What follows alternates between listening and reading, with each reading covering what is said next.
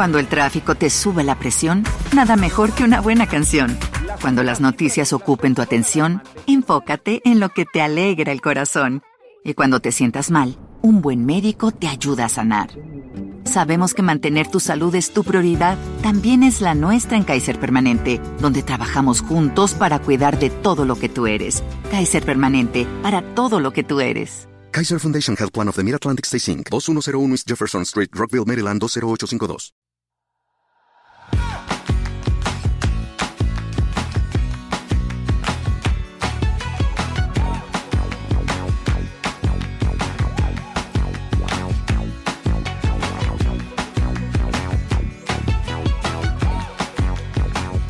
Hola, esto es Plug and Drive, un podcast de Milcar FM, en su capítulo 9 del 3 de febrero de 2018.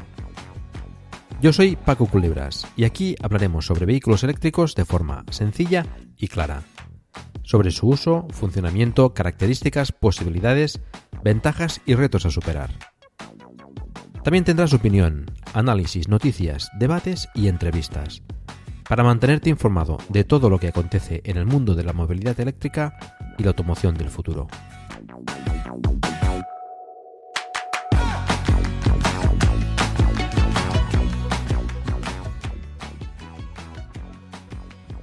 Hoy voy a hablaros de los tipos y los modos de recarga del vehículo eléctrico. El proceso de recarga es un tema que despierta bastante interés y también, por qué no decirlo, mm, preocupación entre los futuros usuarios de vehículos eléctricos. Es un tema del que ya hemos hablado anteriormente y que seguro seguiremos hablando en un futuro.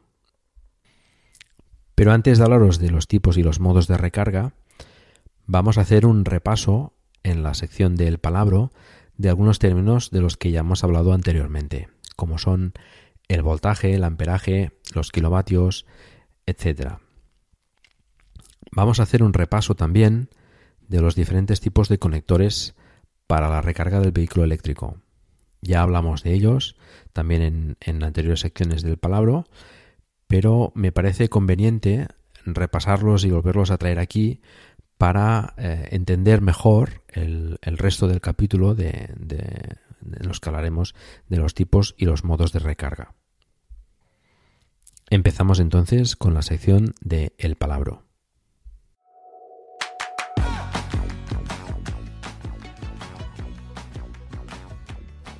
El voltaje, también conocido como tensión, es la diferencia de potencial entre dos cuerpos con carga eléctrica, como por ejemplo los dos polos de un enchufe. Podemos decir que es la fuerza necesaria para empujar las cargas eléctricas a través de un medio conductor entre dos niveles de potencial. El voltaje se mide en voltios. Y recordando eh, eh, la analogía que hicimos con los fluidos, podemos decir que el voltaje es como la presión que tenemos en nuestras cañerías. En España el voltaje es de 230 voltios. El amperaje, también conocido como intensidad, es lo que conocemos comúnmente como corriente eléctrica y viene a ser el movimiento de electrones o cargas eléctricas a través de un medio conductor. Mientras más carga se mueva, más corriente estará circulando por el medio conductor. Y esta la medimos en amperios. Siguiendo con la analogía de los fluidos, podríamos decir que es la cantidad de agua que podemos hacer pasar por nuestras cañerías. Recordemos que, al igual que para hacer pasar más cantidad de agua necesitamos unas cañerías más grandes, para hacer pasar más eh, corriente eléctrica necesitamos más medio conductor y por tanto unos cables más gruesos. No es lo mismo un cable para 16 amperios que para 32 amperios o para 400 amperios. Recordemos que los kilovatios es una unidad de medida de potencia, que es la capacidad de transmisión de energía por unidad de tiempo. La potencia se calcula a partir de multiplicar la tensión por la intensidad, es decir, el voltaje por los amperios. Por ejemplo, si tenemos 230 voltios en casa y cargamos a 10 amperios, lo haremos con una potencia de 2300 vatios, es decir, 2,3 kilovatios. ¿Y qué es kilovatios hora? Pues básicamente es una medida de consumo. Y es la energía que se ha transmitido durante un periodo a una determinada potencia. Por tanto, nos da, en definitiva, una cantidad de electricidad. En el caso de los vehículos eléctricos, esa cantidad de energía nos dice también cuál es la capacidad de la batería para almacenar esa electricidad. Una batería de 100 kWh podrá entregar una potencia de 100 kW durante una hora, 50 kW durante dos horas o 200 kW durante media hora. Resumiendo, kilovatios hora es la unidad que utilizamos para calcular el consumo de nuestro vehículo eléctrico y la capacidad de almacenar electricidad en la batería. Y kilovatios es la potencia que entrega el motor y también la potencia con la que cargas la batería. Vamos a repasar ahora los conectores para la recarga del vehículo eléctrico. El primero y el más conocido es el Shuko, que es el enchufe de toda la vida, el que tenemos en casa. Tiene dos bornes y toma de tierra. Soporta hasta 16 amperios, aunque mejor no utilizarlo a más de 13 amperios. La mayoría de cargadores ocasionales o cargadores móviles que traen los vehículos eléctricos están limitados a 10 amperios. De hecho, en algunos países eh, también está limitado el uso del chuco a 10 amperios. El siguiente es el conector ZTAC, que es de tipo industrial. Lo encontraremos en fábricas seguramente y en campings, por ejemplo. Hay dos tipos, el monofásico de color azul con tres bornes y el trifásico de color rojo con cinco bornes. Permiten altos voltajes y amperajes, pero normalmente en nuestro caso los encontraremos seguramente a 16 o a 32 amperios. Esos dos son conectores, el Chuco y el ZTAC, de uso genérico, es decir, se usan para multitud de cosas, aparte de para cargar coches eléctricos. El siguiente es un conector ya específico del coche eléctrico. Es el SAE J1772, también conocido como tipo 1 o Yazaki. Es un conector americano de corriente alterna y monofásica. Tiene 5 bornes y soporta como máximo 80 amperios, unos 20 kilovatios. Por ejemplo, este conector lo usa el Opel Ampera, el Nissan Leaf, el Kia Soul EV o los trillizos, que recordemos son el Mitsubishi IMIEV, el Citroën C0 y el Peugeot Ion. El siguiente conector es el tipo 2 o Meneques. Es un conector de origen alemán, de corriente alterna. Tiene 7 bornes y soporta desde monofásica con 16 amperios unos 3,6 kilovatios hasta trifásicas de 63 amperios unos 43 kilovatios. Por ejemplo, este conector lo usan el BMW, el BMW i3, el Renault Zoe o los Tesla, que recordemos los Tesla en los supercharger utilizan este conector y es en corriente continua, que es el único caso que se utiliza este conector para corriente continua, a unas potencias de unos 135 kilovatios. Después tenemos el conector Chademo, también conocido como tipo 4. Es un conector de origen japonés con 10 bornes que usa corriente continua. Soporta hasta 200 amperios, unos 100 kilovatios, aunque habitualmente lo encontramos a 50 kilovatios. Ejemplos de vehículos que usen este conector son el Nissan Leaf, el Kia Soul EV y los trillizos. Y por último tenemos el conector CCS Combo, que está llamado a ser el estándar de los conectores de vehículos eléctricos. Es parecido al tipo 2, pero tiene adicionalmente dos pines para corriente continua. Puede usar, por tanto, corriente alterna hasta 43 kilovatios y corriente continua hasta 150, aunque eh, hay previsiones de ampliaciones a 350 kilovatios. Ejemplos de vehículos que usan este conector son, por ejemplo, el Volkswagen e-Golf, el Hyundai Ioniq o la última versión del BMW i3. Los tipos de conectores que acabamos de comentar, es decir, por ejemplo, el tipo 1 Yazaki, el tipo 2 Meneques, el tipo 4 Chademo, no tienen nada que ver con los tipos de recarga que comentaremos a continuación. Son cosas totalmente diferentes.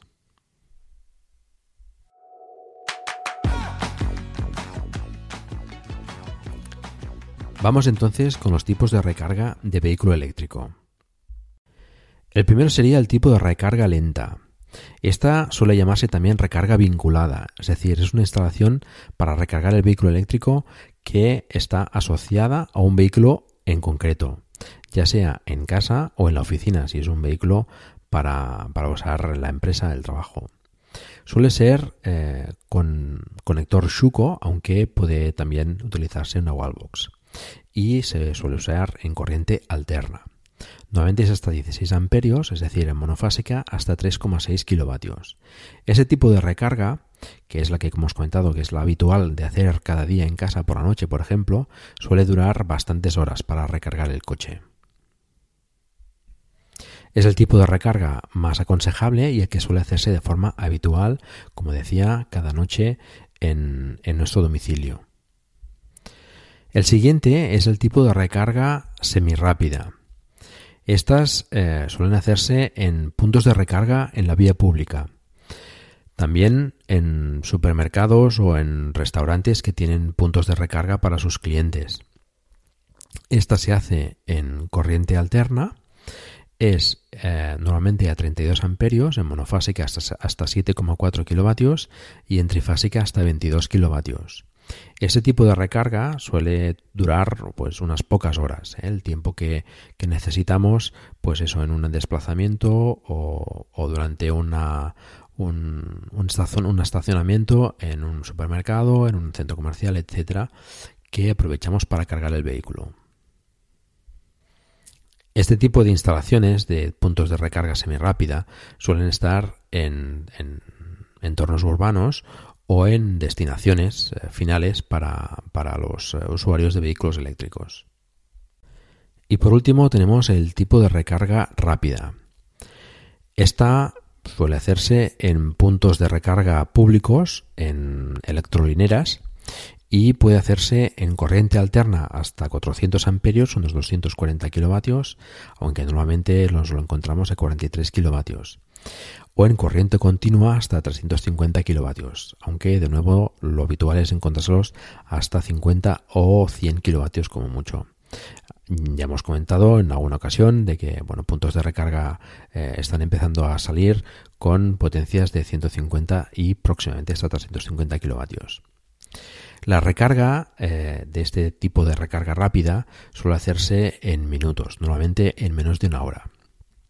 Este tipo de recargas son eh, las menos desaconsejables, son recargas que hacemos normalmente en, en, trayectos interurbanos, calientan mucho la batería y por lo tanto generan degradación y consecuentemente pues es mejor evitarlas. Evidentemente si se tienen que hacer pues se, se, hacen y hasta no pasa nada, pero es mejor evitarlas. Cuanto más cargas lentas podáis hacer a la vuestra batería, mucho mejor para, para evitar la degradación.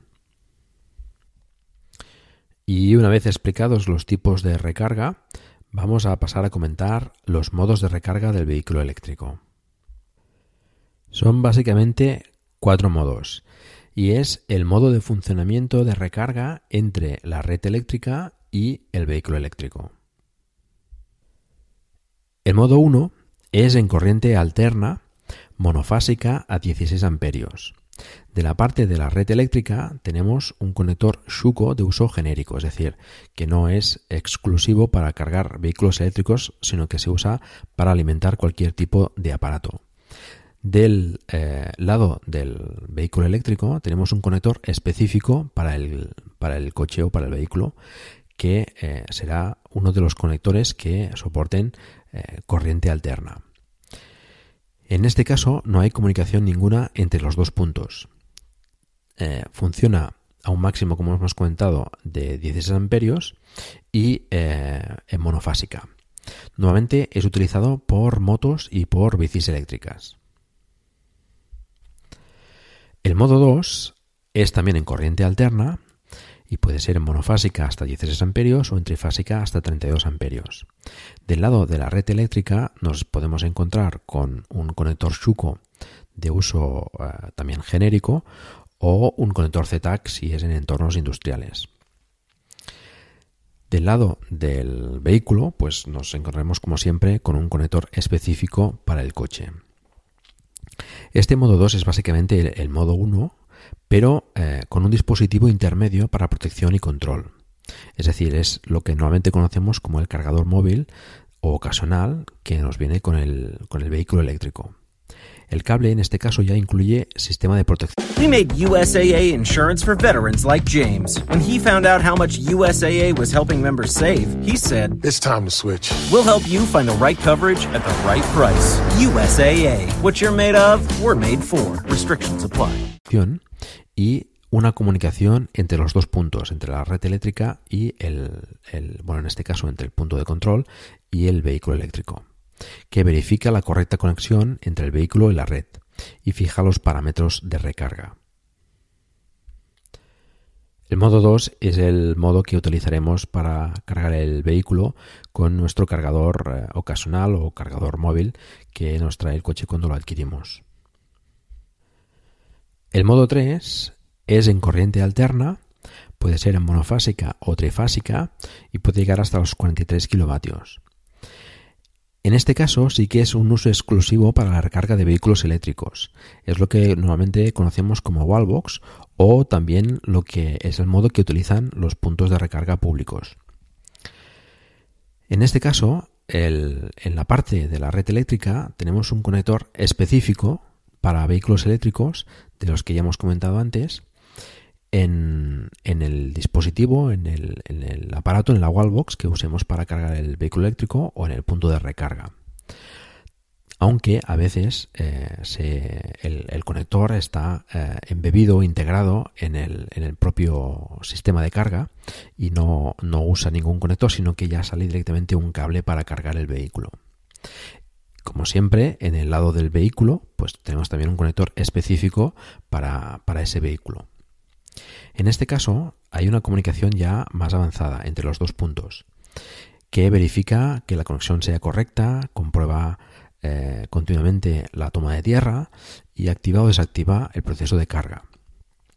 También selecciona la potencia de, carga en función de las necesidades de la batería del vehículo. En estos conectores normalmente se utiliza el conector tipo 1, el Yazaki o el Meneques.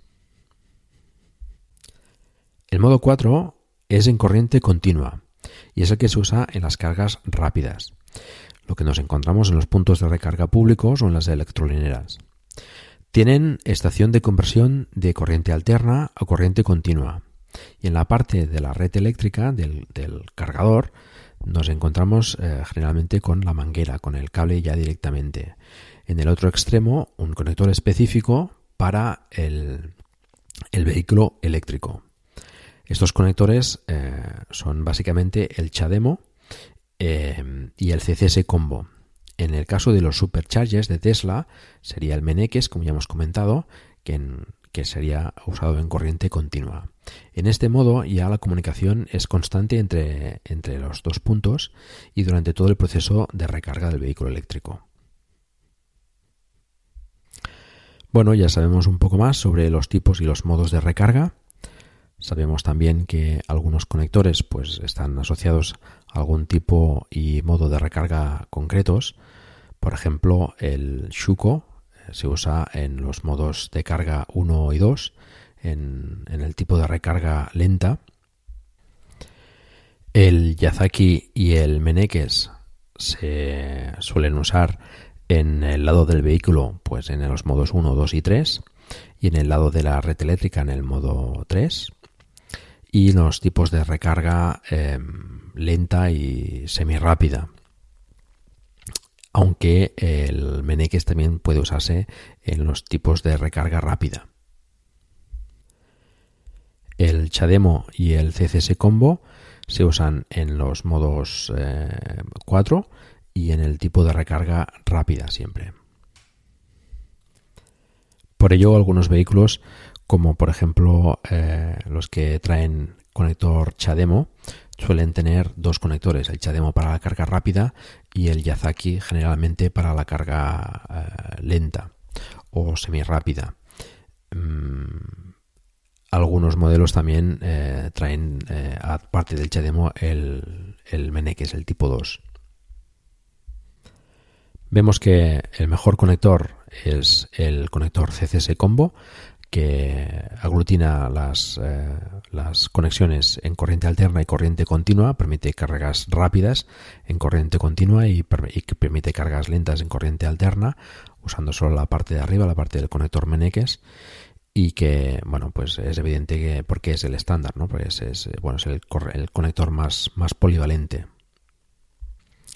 el Chademo suele encontrarse en los puntos de recarga públicos rápidos, en los popularmente conocidos como tríos, porque ya traen los tres conectores, el CCS Combo, el Chademo y el Meneques, y en los concesionarios Nissan, aunque bueno, pues no, es un conector muy popular en Europa, aunque bueno, hay unas cuantas estaciones, pero no, no es que sea muy popular.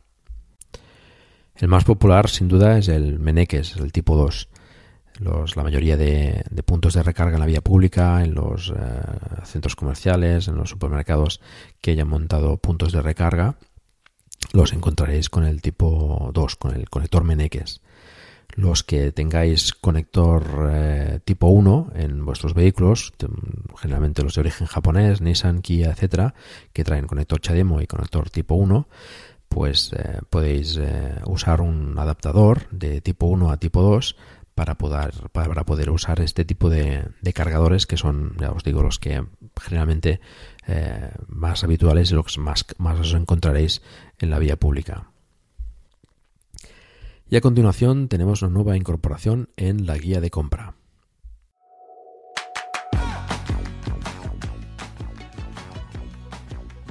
Y añadimos a esta guía de compra el Mini Cooper Countryman SE Al 4. Es un tipo de vehículo híbrido enchufable, un FIP. Tiene unas dimensiones de 4 metros 299 milímetros de largo, 1 metro 822 milímetros de ancho y 1 metro 557 milímetros de alto. Tiene un peso de 1.735 kilos, es 5 plazas, y tiene una capacidad del maletero de 450 litros y de 1.390 litros con los asientos traseros abatidos. El motor eléctrico que monta en el eje trasero tiene una potencia de 65 kilovatios, unos 88 caballos, y el conjunto híbrido tiene una potencia de 165 kilovatios, unos 224 caballos. El motor térmico está en el eje delantero, por lo tanto es un, es un vehículo con tracción a las cuatro ruedas. El par motor del conjunto híbrido es de 385 Nm y la aceleración de 0 a 100 km por hora es de 6,8 segundos. Tiene una velocidad máxima de 198 km por hora. La capacidad de la batería es de 7,7 kWh con 5,7 kWh útiles y proporciona una autonomía en eléctrico de 42 km. El tipo de carga es Meneques tipo 2 a 3,6 kW. Tiene un precio que parte desde los 38.200 euros. Y pasamos a la sección de noticias.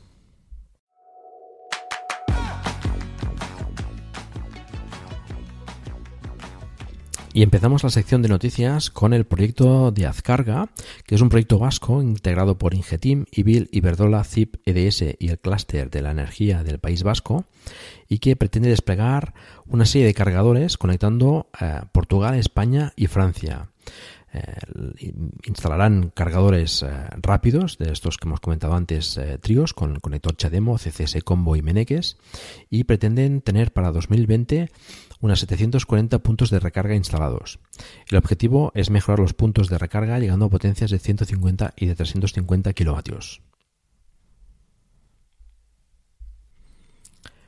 Probablemente les sea de ayuda la simplificación que pretende hacer este año el gobierno del Real Decreto del Gestor de Carga, en el que se eliminan una serie de medidas que dificultaban en exceso la instalación de puntos de recarga. Esperemos que aumente con esta medida la instalación de puntos de recarga en España, que va un poco atrasada respecto a, los países vecinos. Y siguen habiendo movimientos por parte de las compañías petroleras en la instalación de puntos de recarga en sus estaciones de servicio. Anteriormente habíamos hablado de Shell al respecto y en este caso es la británica BP la que instalará a finales de, de este año 2018 puntos de recarga en sus estaciones de servicio. Esto eh, es gracias a la inversión realizada en la compañía de recarga móvil FreeWire, que es eh, americana, que bueno, estas inversiones que ha hecho recientemente le permiten instalar cargadores móviles en las estaciones de servicio y eh, podrá instalar ya los puntos de recarga fijos en las que vean mayor demanda.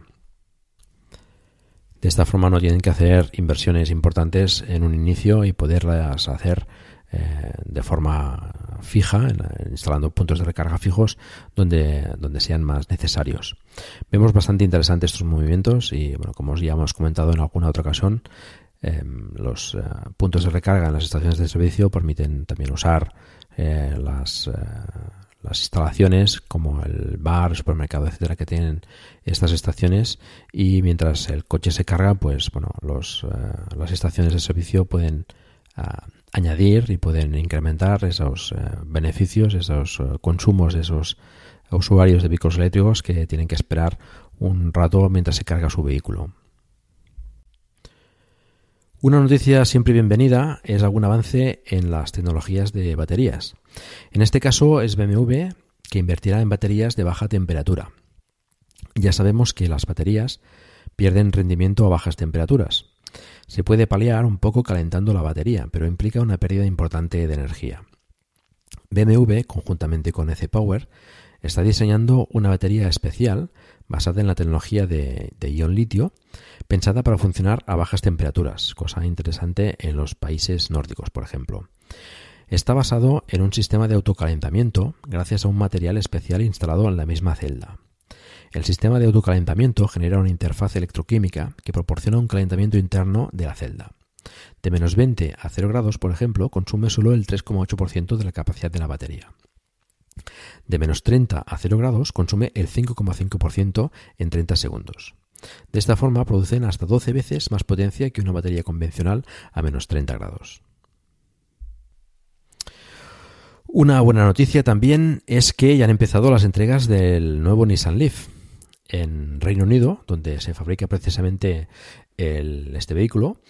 Y esperamos que en España se empiecen a entregar a finales de marzo las unidades que ya han sido reservadas. Precisamente hace poco se ha, sabido ya las, autonomías del Nissan Leaf en el ciclo WLTP. Es eh, interesante saber las, autonomías con los diferentes tipos de llanta que se puede configurar el coche.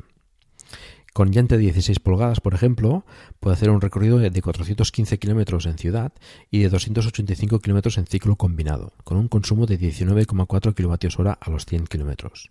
En cambio, con llanta de 17 pulgadas puede hacer unos 389 kilómetros en ciudad y unos 270 kilómetros en ciclo combinado, con un consumo de 20,6 kWh a los 100 kilómetros. Ya vemos que la, llanta de, de 17 pulgadas consume y tiene menos autonomía que la llanta de 16.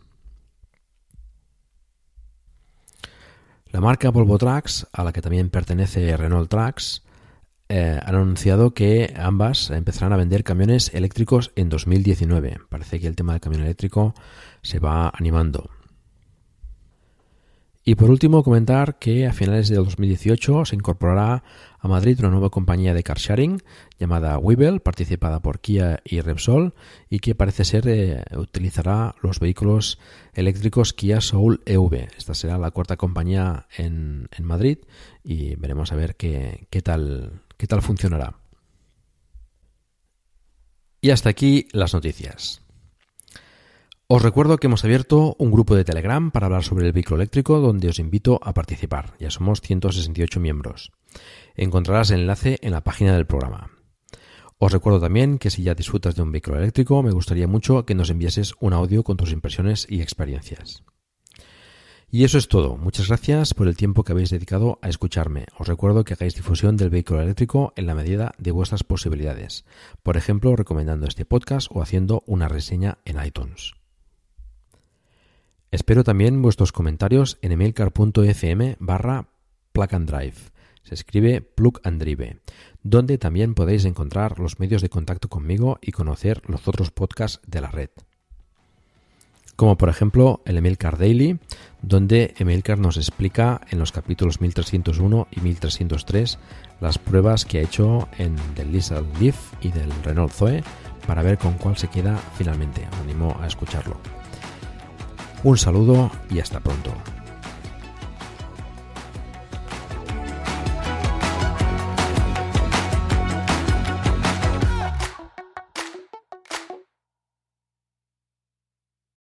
Lucky Land Casino asking people what's the weirdest place you've gotten lucky? Lucky? In line at the deli, I guess? Aha, in my dentist's office.